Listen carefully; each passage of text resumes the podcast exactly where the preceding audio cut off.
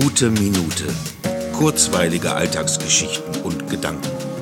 Mein Name ist Matthias Hecht und jetzt geht's auch schon los. Oh, oh Gott. Oh, ich bin heute so müde. Oh, ich könnte schlafen wie ein Murmeltier. Schlafen ist so schön. Ich liebe dieses Dösen. Immer kurz einnicken, wieder etwas zu sich kommen, dann wieder etwas schlafen.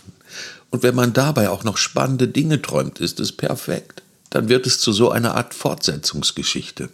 Man muss sich nur vornehmen, genau da wieder weiter träumen zu wollen, wo es einen gerade rausgerissen hat. Gut, zugegeben, das klappt nur selten, aber wenn es klappt, träumt man seine eigene Serie. Ach, jetzt auch schon wieder. Ich könnte so wegsacken und wieder schlafen.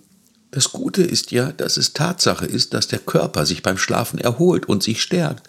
Da brauche ich überhaupt kein schlechtes Gewissen haben. Oh Gott, herrlich. Oh.